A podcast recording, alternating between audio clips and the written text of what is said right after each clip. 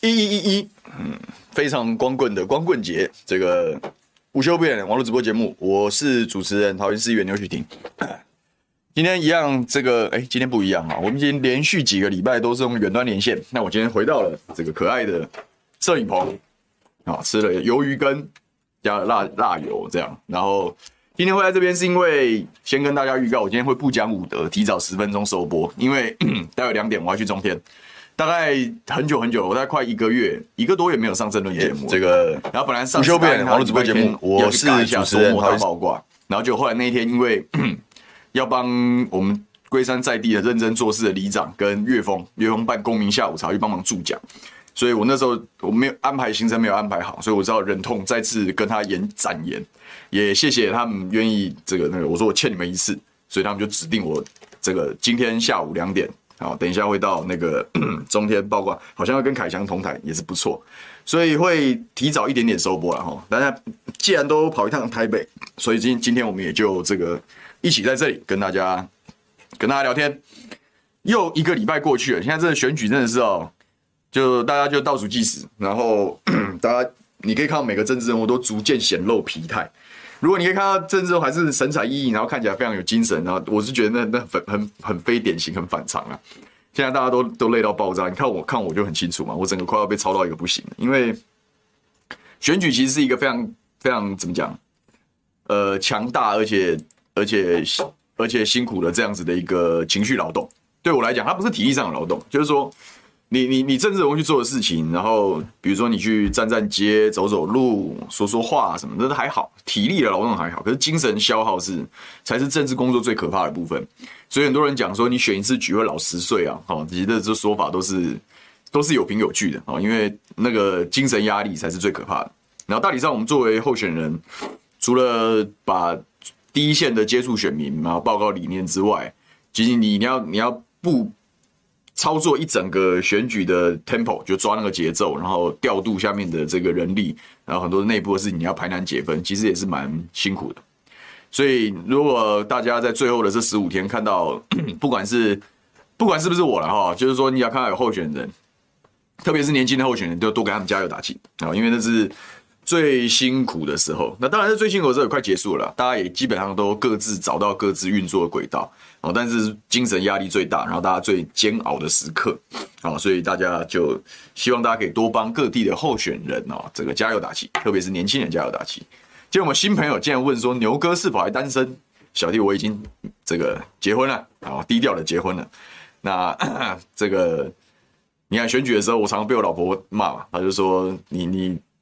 你不要，你不要，这个投票日还没到你就暴毙，这样，因为就是就是就是这样嘛，这就是候选人在选举时刻的这个煎熬，啊，那很辛苦啦，但是值得啦，值得啦，因为选举对我来说是一个跟市民朋友互动的机会嘛，然后第二个是一个怎么讲，就是一个期中报告嘛，啊，这做如果要拼连任的话，你等于现在任期做到一半，做了哪些事情，然后未来哪些方向，就真的是一个。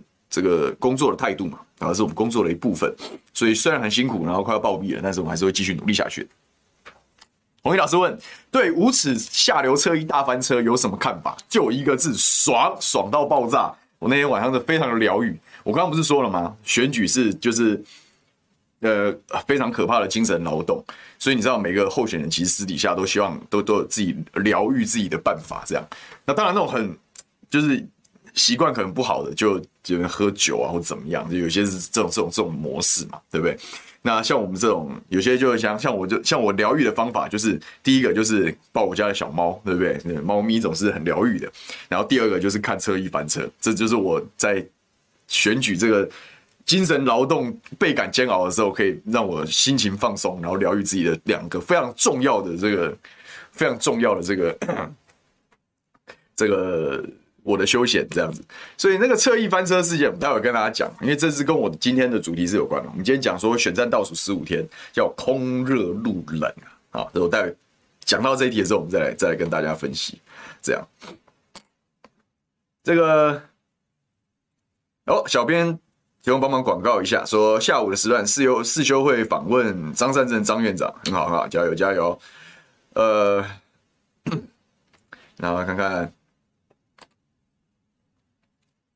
有人说我变瘦了，没错，我大概，可是我跟你讲，其实我量体重，我体重是没有变的，甚至还有略微增加的趋势。因为基本上你到选举的时候，你的饮食一定是不规律的，然后就乱吃，然后你我有时候疗愈啊，就是有些疗愈的方式是吃鸡排跟甜食嘛，对不对？所以其实我身体没有像过去那么健康，我凭良心讲，但是气色不太好，那是没办法，因为就是操嘛。哎，你知道我办要办那个，我们这次选举除了我们自己在地方办演讲会以外，我们还要办那个市政擂台嘛。就是我希望给龟山乡亲一个新的体验，就是说议员除了顾自己的选举之外，也有义务要求市长候选人来报告政见。那你知道办那个东西压力多大？就是万一他们都不来，然后乡亲都来了，你要怎么交代？或者是他们人都来，万一下面椅子是空的，你要怎么交代？就是你每天都活在这种焦虑跟煎熬之中。然后基本上我只要有办市政擂台前三天，我就每天晚上做噩梦，所以睡眠品质就受到大幅度的就折扣。这样讲到平常都讲说。这个气色不好是因为在也黑眼圈很重，是因为过敏。但我现在真的认真说起来，就睡眠品质蛮差的。你看，这就是候选人在选前的这种可怜的生活。但好险，我们看得到侧翼翻车，让我前两个晚上睡得还蛮蛮安稳的。这样，这个 Joseph Wang 说有爪迷竟然给我来桃园市议员的场亲门，他有谁啦？谁那么嚣张？虽然我们被四比零口斗，但是不要这样嘛，对不对？哎，我们也我们也没有。我们也没有，我也好久没看棒球。我以前我以前会看棒球，跟跟凯翔一样，然后以前是会很热情的进场这样子一个球迷。但是实在是实在也是因为太忙了，真的太忙碌了，所以最近比较少关注。而且你要知道，这种东西一旦脱节哈，世代交替，球员的世代交替一一进行下去，你就看很多不认识的人，那那就慢慢慢慢慢慢就这个这个习惯就没有了。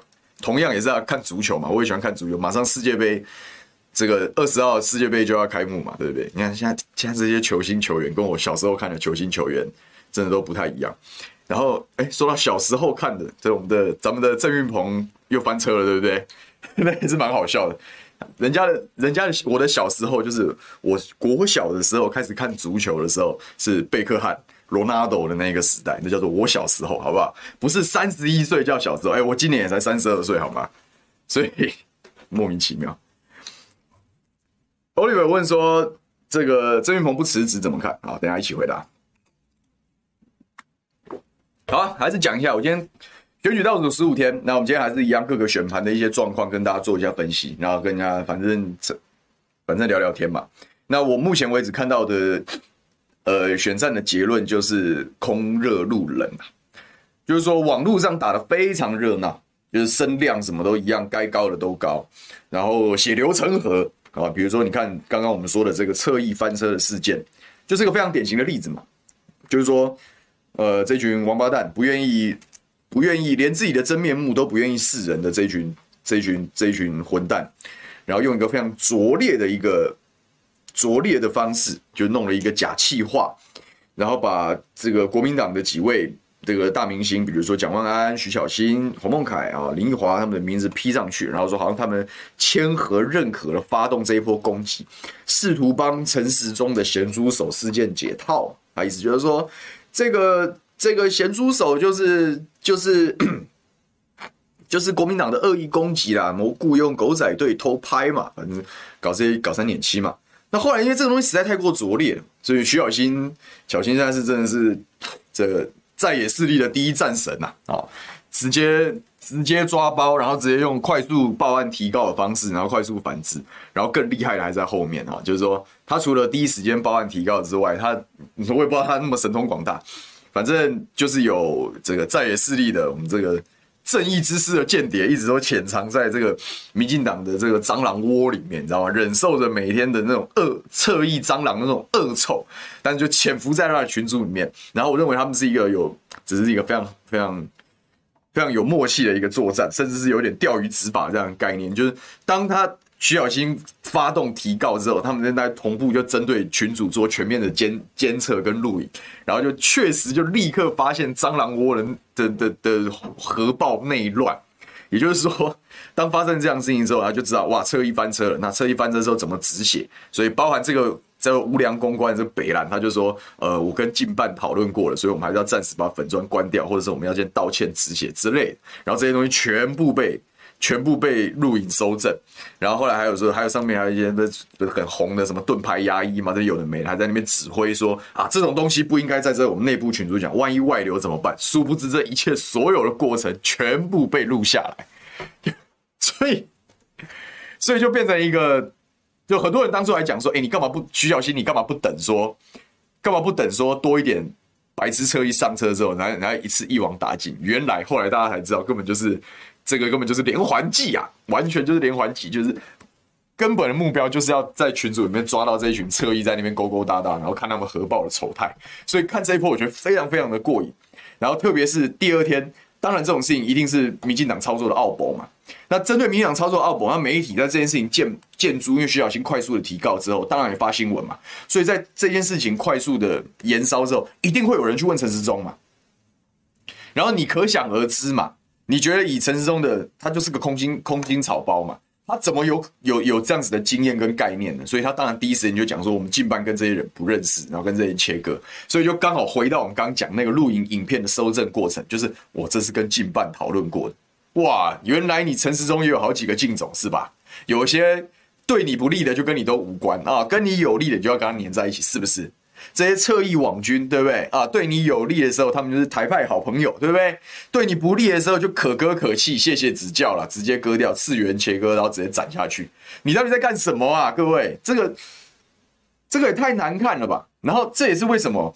你知道我们在搞政治，我我完全可以尊重大家在意识形态上的不一样。你知道我是无党籍的人，其实也不是无党籍，就算就算我人还在国民党好的那样子的一个时候，我也是有很多绿营的好朋友。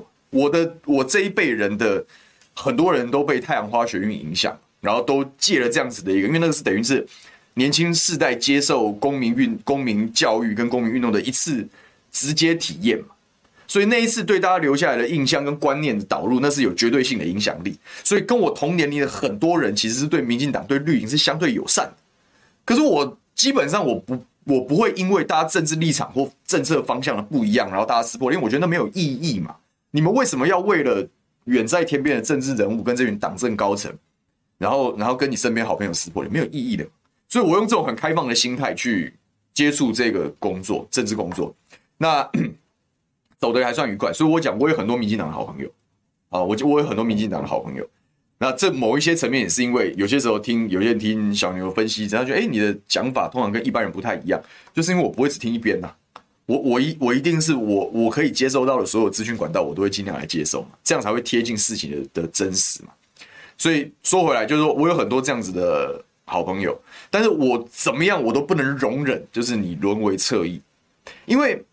你你你今天跟你的好朋友，尽管你们意识形态不一样，好歹大家都还是个人，就是你你有你的意见，他有他的意见，然后大家不能不能达成共识，那有时候会吵架，那都都无所谓。但好歹大家是面对面的，真刀真枪的，然后也是为自己的言行举止负责，至少是在一个这样的基础之下，大家讨论事情。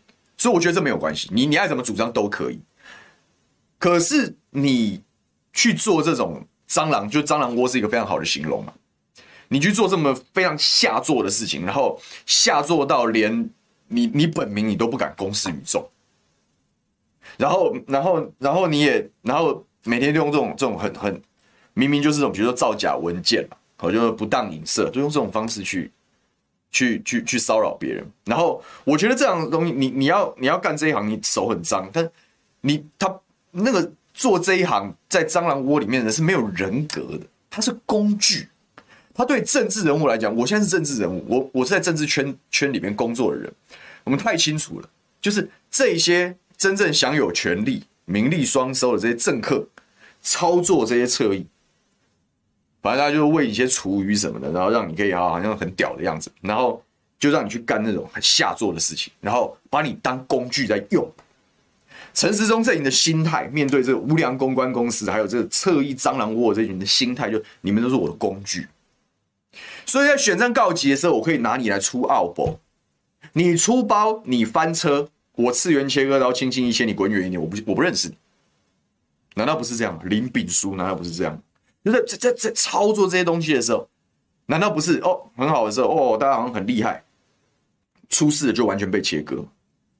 哎，做人呢？大家如果是比如说我们选战，对，我刚刚讲选战是打一个团体作战，我我是选战的带头人，我是候选人，我下面有我的团队，有我的干部，那个是人跟人之间那个，你你你不能，你你不能没有，你不能不帮彼此考虑，下属帮老板考虑，老板帮下属考虑，这才是正确的逻辑。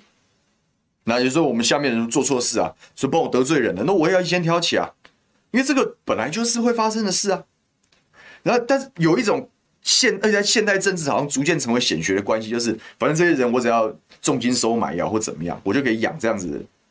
就是我我我他我平常讲，就侧翼这些工具，连真正养的狗都还不如。狗好歹还摸一摸，有没有疗愈一下？那这些工具是完全没有任何情感连结，没有任何人情义理，说切就切的。今天完全展露在给大家看的这个侧翼翻车事件，不只是这群人有多恶心啊，还有他背后的人有多多无情，就是这样子啊。所以那个那种那种侧翼网军那种垃圾，那是我政治上的红线。你站你站那边，你跟我是敌人啊！我管你是哪一党，你你你搞这种事，你跟我原则上就是敌人。但有什么事情不能好好讲吗？你有什么批评政治人物之间彼此交锋？有什么批评是不能具名，好好把它讲清楚？为什么都要搞，都要这样子的人帮你干这种见不得光的事情？简直简直简直非常恶心！所以张睿智讲，这就是夜壶，没错，就是要尿尿的时候拿出来尿一尿，没有尿尿踢到床底下，巴不得大家不要看到他。那我说，你看我，你你身边人会去干这样子的事情，你那你多尴尬，多多多没面子啊！好好一个人不当，去当政客的工具，我还宁愿这些人你去参选嘛，对不对？或者你好歹这个名正言顺的是做助理或怎么样，在这个政治工作圈子里面，好歹你维持你自己的自主性，你好歹是个人呐、就躲在这种东西后面，然后操作，然后因为声量而洋洋得意，那完全没有负责任的勇气，就是一群垃圾。所以我讲是蟑螂是刚好而已。所以你知道吗？真的感谢巧芯，真的感谢他让我两天睡得非常的非常的安稳，然后睡得非常开心，这样子就是这样。所以大概就是这样啊，翻车事件，我的看法就是这样。我就说你你你完全完全就是就那就是一个很大很除了是一个大型翻车现场，它也是一个大型照妖镜，它也是个大型照妖镜，就照出了他背后的那个团队的无情无义。然后你真的相信他们没有千丝万缕的关系吗？会因为陈时中轻描淡写的一句话说没有这个问题，大可不必，我们就停止吗？不可能嘛！后来大家就慢慢追了吧。你们这群人都是一挂的嘛，林静仪这些你们都一挂的，每天都玩这种东西。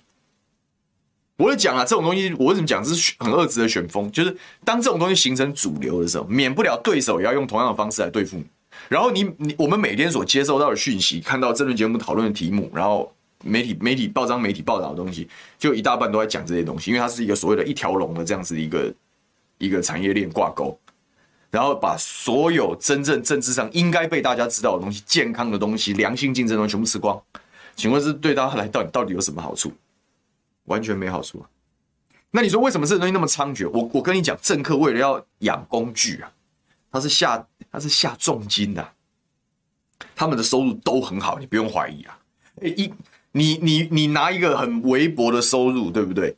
但你当个人，还是说你可以拿个三五，一般助理可能三倍到五倍的薪水，然后你当工具，那有很多人就会动摇了。可是我们毕竟这个行业在从事的工作是公共事务啊，你连人都不愿意当，到底在干什么？所以我讲是很恶质的，所以我希望他们翻车，我希望他们撞死，真的毫不犹豫的希望滚远一点这些人。所以就是这样，嗯，所以我们会帮这个，现在他是什么最强蜜獾是吧？这个这个生死看淡，不服就干啊！我们帮我们支持徐小新告到告到底，告到爆炸啊！我们也愿意全力来协助，大概就是这样。看看，呃，不过话又说回来，就是说我们去谈。看到这样的事情之后，其实你可以看到，比如我们大部分，比如在 PTT 上，Dcard 在 Facebook，对不对？大家就讨论这些事情，讨论非常热烈。可是这一次的选举跟以往不太一样，而且我觉得是可能这一次的选举又要改变很多人对于政治分析跟选举分析的一些认知。就是这一次的选举是不分蓝绿，共同认为史上最冷的一次选举。这个冷反映在反映的的东西，并不是说媒体的强度、网络的声量，啊，好，就是说，就反映在这些地方。但是政治上，我们在做这个工作，我们在选举，但是另外很关键是实体实体宣传、实体接触。比如说我们去扫街拜票，比如说我们去办演讲会，好，类似这样子的一些作动、造势大会，然后这样子的一个作动，然后。嗯，你你可以看到，就是很明显的差异，就是网络上还是很热，但是网络上热，大家其实都知道，说同温层效应啊，这这些东西可能有一些有一些这样子的一些因素在在里面。但是你当你到了实体的阶段的时候，是大家都说很冷，也就是大家真的，我不知道是因为这两年的疫情让大家觉得好像我们没有必要所有事情都挤在一起，好，改变了台湾社，无形中中改变了台湾社会的观念，或者是。基本上台湾人就就受够你们这些全部的政客狗去死，就是会出现这样的心态，我觉得也很正常。反正不管怎么样，就是那个那个的热情程度是不如，至少我以我的个人的浅薄的选举经验来讲，那个选举的热情程度是不如二零一八年。就是大家就是就是嗯好加油这样，就也也不会也不会也不会去吐槽这些政治人物，但是就是然后你叫我出来。哪怕是像传统政治人物，他们去炒米粉或什么的，那个那个动员的强度都会都打折，而且他打的折不是说打九折而已，是打六折、七七折、六折，甚至到五折。就是你你用同样的资源估同样的人数来的就只有一半。然后大家就是我靠，这些人都去哪里了？连我自己在办演讲会，我有这种感觉，就是哎、我四年前我只是一个我只是一个桃园市民，然后我这二十几岁参选议员这样。然后我已经做了四年，基本上我，然后这四年我们有很好的机会嘛，我们在电视节目上曝光，然后有有成绩，质询也算精彩，做的东西很多，然后开始跟里长都认识什么的。可是我们很多场演讲会的人数反而比上一次还少。然后就我觉得那你知道那个对政治人物来讲是一件很大的打击，就是现在是怎样？就是是是，如果如是是不喜欢我吗？还是还是有别的原因？还是怎么样？那后来我这边。整理了一下，整理一下思绪，然后看一下，观察一下其他选盘，然后我发现好像这不是我的问题，是全部大家对于参与政治活动的热情就是打了五折，就是不太不太愿意去去去听这个事，或者是当然也有一种可能是说，有一种可能是说，基本上越随着时代这样一直推进，一直推进，大家接受政治观念，然后看政治人物，然后评价的渠道已经基本上都越都会的地方就越网络化，这也是有可能，也就是说。他们并不是不支持牛煦，就在网络上看过了，我听过午休不演了，那我也没有必要晚上对不对？工作下班累得半死，我讨厌都是上班族嘛，然后还要去听演讲会，可能就不会。所以很多种可能，好，就是说，呃，到底是因为大家厌恶政治，还是因为接收资讯的渠道改变，还是还是有别的原因，还是因为疫情，然后大家改变了对于这些东西的看法？只有在一二六投票投完出来，然后我们。拿候选人的得票跟他的选举行为，然后跟过去的行为做交叉比对跟分析的时候，你才能够推出那个社会氛围。其实我们讲我们在做政治工作的时候，我们的我自己觉得我跟其他人比较不一样，是我很喜欢去做这样的观察，就是我希望用这样的方式掌握我的社会脉动。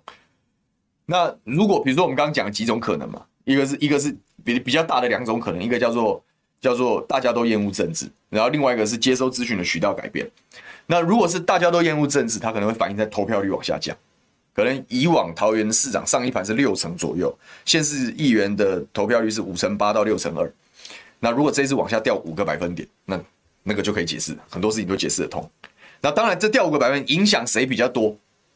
哎，那个就要看是吃组织的人票掉的比较多，还是吃像我这种吃空气的人票票掉的比较多。那就是这就是用选举结果反推去做社会观察。但在你投票行为出来之前，你只能就是祈祷这个提供跳拱狼了哈，就我们是认真做事啊，希望希望好人不要被惩罚哈，我们只能这样子微薄的这样希望。那有可能是接收资讯的渠道改变，诶，那这样投票率可能不会出现显著的变化哦，但是可能你在这个传统形态的候选人吃组织、吃动员、吃造势的这样候选人的的选票，跟擅长网络空战的选票消长就可以看得出来，所以。今年很特别，就是空热入冷，就是你你地方上你基本上，哎、你记得我们以前台湾这个选举最热闹，那时候网络没有那么发达的时代，哪一个造市场不是搞到五万人八万人才敢讲才敢呛，对不对？以前在那时候很这个凯道上街头那个时代是五十万人为单位。然后现在只要呃现场已经超过三万人了就很嗨，然后实际上其实根本就是一万五千人左右，大家就 double 喊。但是那个你看像张善政也好，郑运鹏也好，在桃园以桃园市长为例，他们在在南北区的大造势，哦就就是都喊是两万五千人，大家都喊这样规模。那我们以实际上选举今天去推，大概是一万多人，好，然后然后加上外面进来的流动，可能有到两万人，但也差不多就是这样。可是你看看我们以前以往认知的造势不是五万人起跳嘛？然后现在是两万两万五一万五两万五，大家就觉得很嗨，你就知道那个选盘是一直一路在往下，你就知道那个动员的难度是一路在往上升的。所以不是不是只有我们被煎熬，是所有的政治人物都被煎熬。在这样子的一个情况之下，但是在这样的一个情况下，其实是很难判断选举走向。当然，民意调查还是有它一定的公信力跟判断的依据。好，但是真的开出来会长什么样子？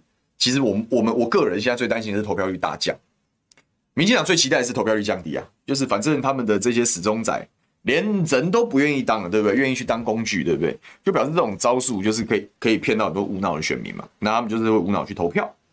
好，那相对来讲比较中间的选民，他可能厌恶政治啦，啊，非常讨厌，觉得很烦，选谁都一样，不管是怎么样的一种心态跟观念，他可能降低他的投票意愿，那对我们来讲是很大的冲击。比如对我们桃园新选风是无党籍的人，我们可没有这个始终的基本教义派，也没有也没有强，呃，大家就是兄弟呀、啊，或者是那种那种那种那种那种人人脉票都没有这种东西的，一样看社会氛围，然后尽量接近大众的需求。可是大家如果连投票都懒，那我们就我们就暂时沙场，就这么简单。嗯。所以这场空热路冷的选举，对于各大选盘会有一些什么样的影响呢？就是，呃，我觉得空热路冷其实对于现任的相对有利一些，好，对于现任相对有利一些。那当然是那种要换届的，就另当别论。好，因为你你一场选举，基本上你要挑战，比如说台中好了，就比如蔡其昌要挑战卢秀燕，他是要养功。所以他一定要空空也要占优，路也要占优。但你你要知道，在在在野打执政的情况下，你要空空军要占优是很难的，因为执政有优势嘛，我随时可以放政策利多嘛。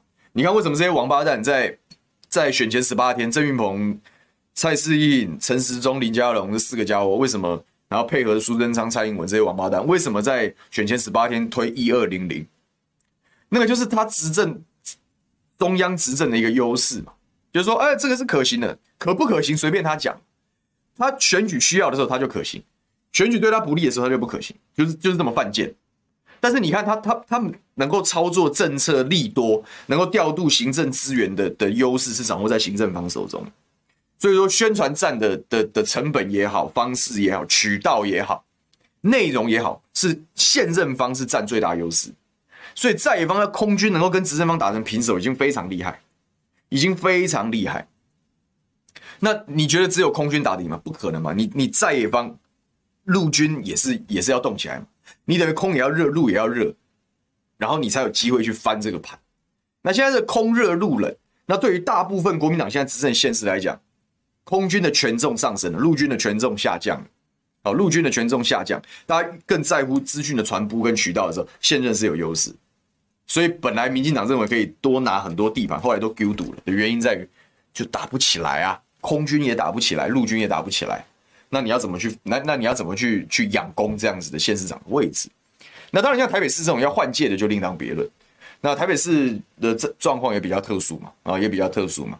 但是空热路冷，我是觉得对于台北市的影响相对相对没有像其他传统县市影响了这么多，因为台北市。相对于台湾其他的县市，本来台北市就是一个打空战为主的城市嘛，那打空战为主的城市，所以比较不会影响。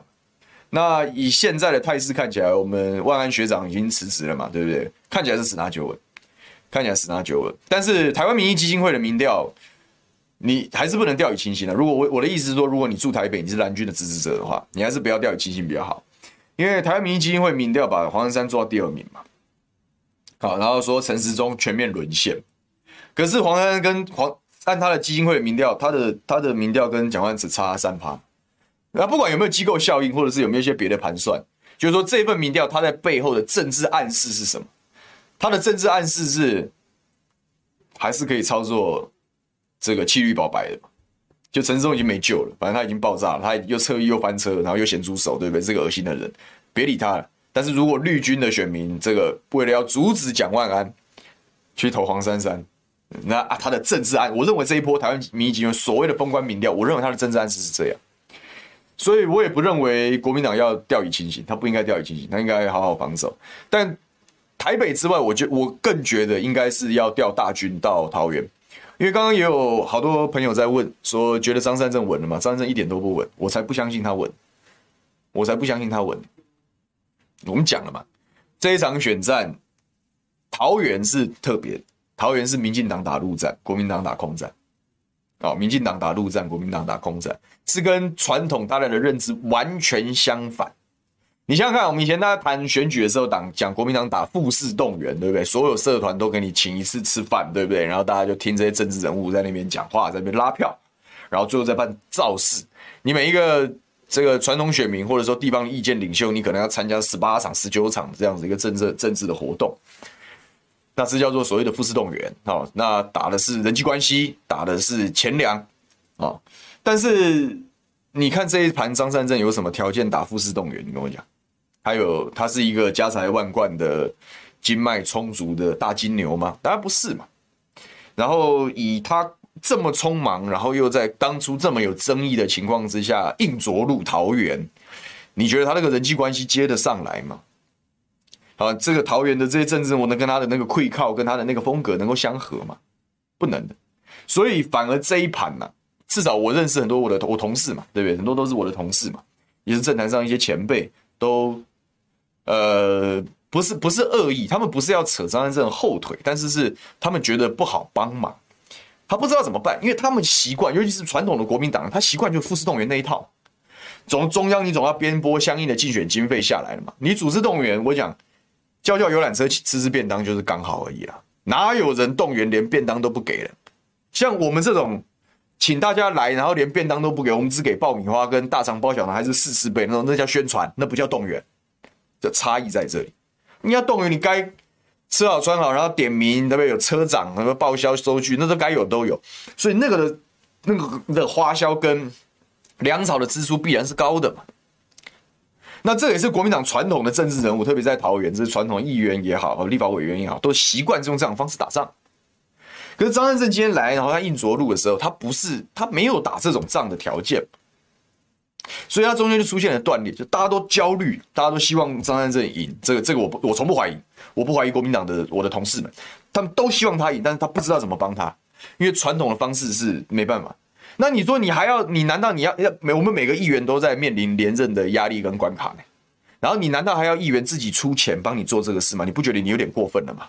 那这样真的是母鸡带小鸡吗？还是小鸡扛母鸡？你有没有搞错？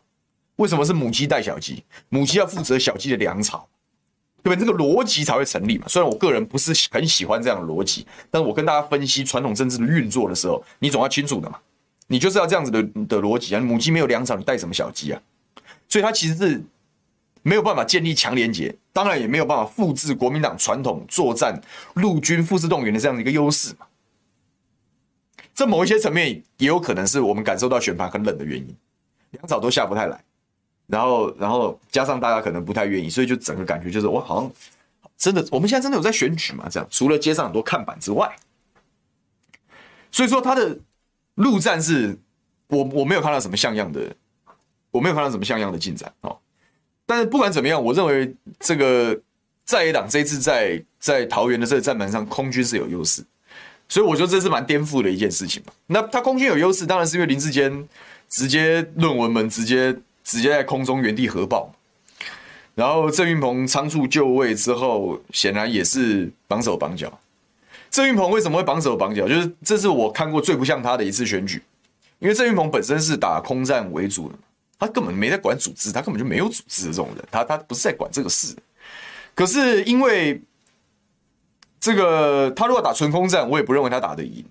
然后第二个是是郑这一场选举，二零二二桃园选举是郑文灿的生死门嘛，就是他未来能不能发展，他的桃园帮能不能集结？你这一盘没有顺利交棒的时候，大家就会看破手脚。你郑文灿也是个也是个空的嘛，有一些这样的状况的时候，所以郑文灿比郑运鹏还焦虑。所以郑文灿当然要拖着郑运鹏去去全力的来帮他助选。那郑文灿习惯的打法是什么？我跟你讲，郑文灿是打陆战为主的。我之前很久以前我们在节目上分析的时候，很多人问我郑文灿对郑文灿选举的看法，我就说他打选举比国民党还国还国民党啊。他为什么可以把桃园弄到什么府会和谐或怎么样呢？就是他了解国民党人嘛，他本质上是一路的，本质上是一路的。那你说郑文灿有没有充足的粮草可以搞连续性的动员？他当然有。他不只有粮草，他还有行政资源啊。所以郑云鹏每次在脸书上写说，我们这两个半月跑了什么几千场行程的时候，我就在想说，那你过去四年、过去八年都没在跑行程，是不是？那跟他的人设是完全相背离的。所以这这这也是蛮有趣的一个看点呢，就是最后他的他到底能够开到多少票？他能够他能够到底有多少票是是是因为郑文灿转转移给他的？这些东西都是呃很值得讨论也很值得关注的点。好，但是。就是在一个空热路冷的大环境之下，民进党还是猛打陆战，然后国民党现在是陆战出现真空，所以你问我张善政稳不稳，我不会讲他稳，我不会讲他稳。国民党国民党擅长的陆战跟复式动员，它还是有一定的影响力。虽然我们讲它的影响力逐盘递减，可是还是有还是有影响力。可是空战是我们刚刚讲，我我我选举也是打空战，办演讲会发文宣。没底哎、欸，大家心里没底。民调可能会有一个参考依据，他现在还是稍微领先的，这是没有错的。但是谁知道呢？他们真的会出来投票吗？所以我觉得啦，国民党，而且我认为会发生，我认为会发生，逐渐在发生。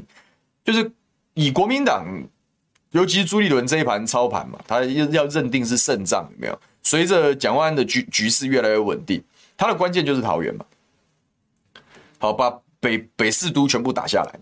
那南二都就尽量拼嘛，对不对？这个中部台中以北，对不对？北四都把它全部拿下来。那拿下来，现在的关键问题就在桃园了嘛。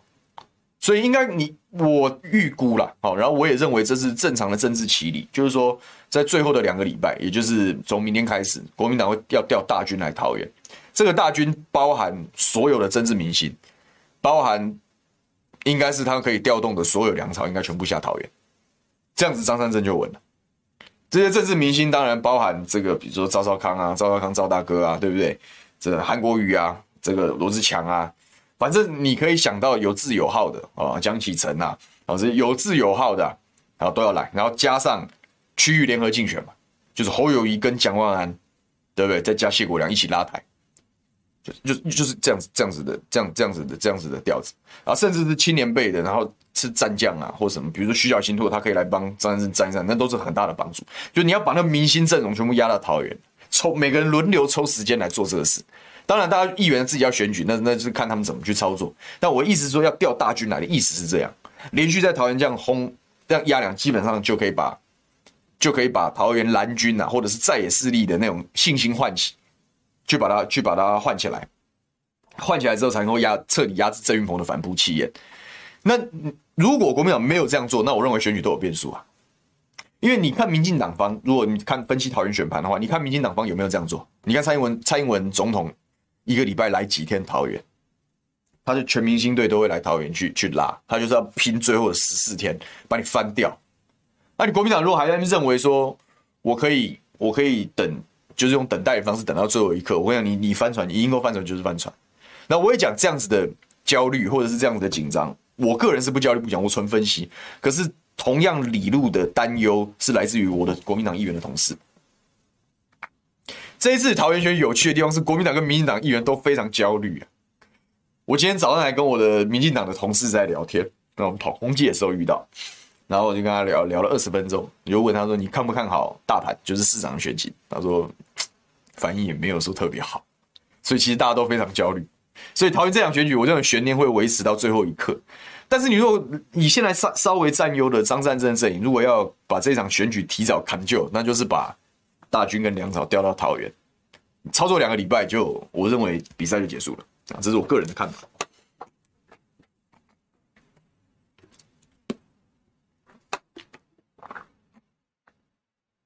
看看啦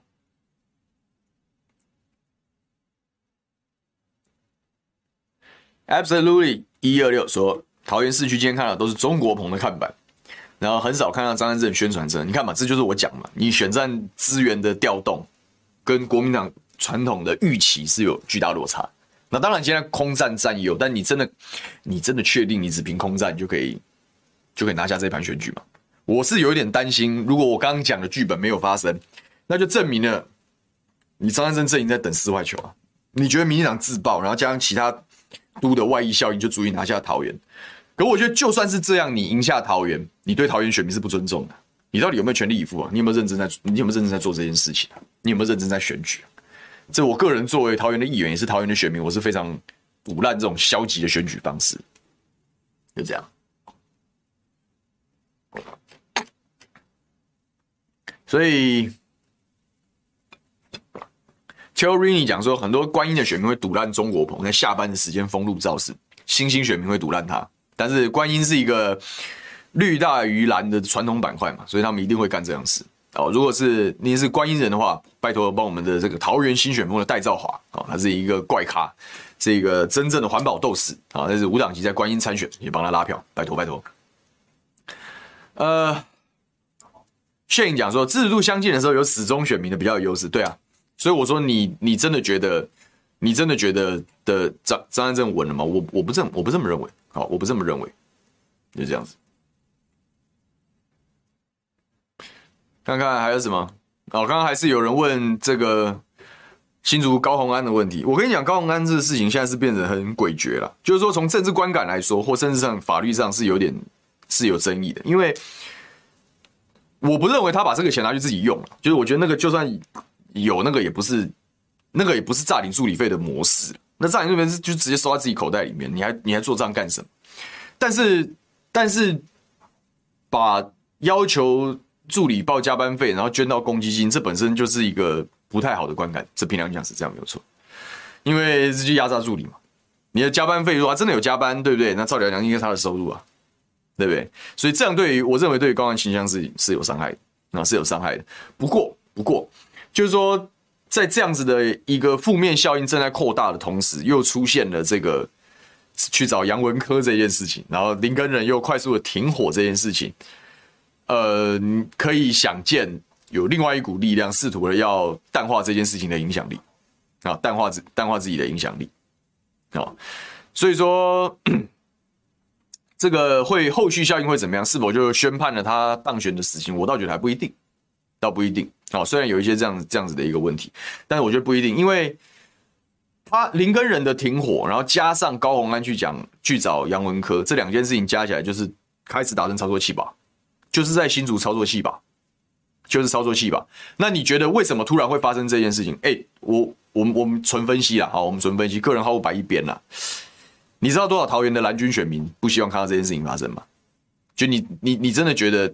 你你你觉得桃园的选民是比较在乎张善政要当选，还是在乎林根仁能不能拿回这一席？当然比较在乎张善政能不能当选啊。在这种选战五五开、变数很多的地方，然后你国民党在这样子的关卡选择跟民众党全面决裂，你觉得对于大家关键时刻就选票要集中是有帮助的吗？就没有嘛？那你觉得张善政阵营里面的选战幕僚，他们难道不会去？他们难道不会表达忧心吗？其他各个选战接近啊，比如说蒋万安阵营，难道不会吗？基隆的阵营难道不会吗？难道难道不会吗？他们他们难道不会表达忧心吗？那你觉得在这种多方权衡取舍下面会做什么样的决定？你觉得国民党没有开绿灯的话，高虹安见到林见得到杨文科吗？所以，所以你看嘛，就是就是。我们从头到尾在讲这件事情的时候，就是包含我，我最近也常听凯翔的节目，在谈论谈论高虹安的事情的时候，就是你国民党不要去想你自己有多大伟，你也不要去想你自己有多伟大。你现在看起来能够好像在选举能够有气势上占优，或者是生龙活虎的原因，真正能够把所有人团结起来，是因为大家都赌烂民进党，就是这个而已，是负面动员的力量，是赌烂，是赌烂民进党。不是支持国民党。如果国民党支持者自己都搞不清楚这样子的差异跟观念，这是完全跟社会脱节嘛？现在国民党至少我我大概看得出来，就是在国民党政治圈里面的选战操盘手、选战干部跟有观念的政治幕僚，全部都知道这件事。那大家，我是觉得大家不要怎么，所以现在这变成两股力量在在互相抵消嘛。就是说，当然有一部分是他自己这个这个事情的后续的的这种这种这种公关危机嘛，跟这种这种观感不佳的问题。但另外一方面就是。为了要维系其他大家在团结在一个统一战线上对抗民进党的这样一个优势，所以这时候不要祸起萧墙，所以允许新竹弃保，这是我观察到的政治，这是我的政治嗅觉能够抓到的抓到的这个这个反应嘛，抓到的这个反应嘛，就就是就是这样子啊，就是这样啊，所以是不是表示他一定不会让我就不一定啊，我觉得不一定啊。因为我觉得可能会有弃保效应，那个只是对于高虹安这件事情的负面观感有没有强过对民进党的讨厌程度，就这样。那对于那个新竹选民最后判断这场选举选举的结果就是这样，是我比较不喜欢高虹安这样子的一个行为，还是我实在很讨厌赌烂民进党，所以我暂时放过他这件事，就就是这样，就这么简单，就这么简单。那很多人讲坚持说，如果你是党员，你是怎样啊？我就不是党员啊，对不起，我就不是啊，就是。我们我们分析事宜就是客观分析事宜，我们没有必要就一个党当然有他他的机遇，他的党纪，你你可以你可以一路坚持，但是你不要跟社会脱节嘛。当然我知道很多非常死忠的国民党支持者，就是非非没有看到车轮饼就不投的这种，那我我那你就不要投啊，我没有意见呐。可是你如果一个政党的整体的操盘手跟分析选局、判断局势的人都想法都要跟你一样的时候，我跟你讲，国民党就灭亡了，不用怀疑啦，不用怀疑这件事啊，因为。你存在的价值，现在这个阶段还有存在的价值原因，只是因为民进党太可恶而已啊！难道或者说我们换一个角度来讲，难道当初民进党可以崛起，不是因为你国民党执政的时候做太烂吗？台湾现在的政治还没有还没有提升到说可以就大家是用哪一个很好，然后我们捐弃过去的成见跟这样的东西，然后就往好的方向，没那么厉害了。顶多在多席次的选举有一些这样的机会，可是，在单一席次的时候，还是我比较赌烂谁了？就这样。好不好？就这样，所以纯分析啊，好，纯分析，没有好恶。你要听我对那个好恶的，我上个礼拜我讲啊，我个人是个人上我是不希望高虹安爆炸的，因为我认为那个是第三势力发展的关键。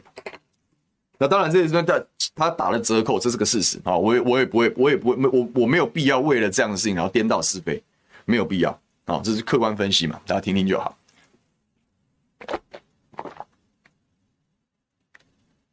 好。我看时间差不多了，因为这轮节目就还是不要迟到比较好。我今天要提早收播，跟大家说声抱歉，因为我两点要上中天的节目，我有花点，我要留一点时间移动啊。但今天该讲都讲，就是选举倒数十五天，依然是这个空战热啊，空战非常热，但陆战非常冷哦，所以这个是很特殊的一个状况啊，很特殊的一个状况。但是这样的状况对于真实的选举会有什么样的影响？我觉得，我觉得我们可以再观察。好，我觉得我们可以再观察，但不管怎么样，我还是希望了，我还是希望了。所以，我们分析归归分析，但是我希望大家就是选举到了最后，爱你所选，选你所爱。那我希望是这样。其实我希望是这样。我们刚刚讲，虽然社会的现实还没有办法摆脱这种东西，策略投票啊、弃保啊、有的没的这些东西，但是来讲，就是我们还是要往好的方向去去思考，然后去思考。然后最后，我也希望这个各位好朋友，好，各位我们的好朋友，如果这个看到。这个选区里面的热血努力的年轻人，多鼓励他们。现在选举最辛苦也最煎熬的时候啊，那就这样子了。好，我们今天到这边结束。如果还想要看我的话，你在台可以移驾到这个中天好大新闻大八卦，待会见了，拜拜。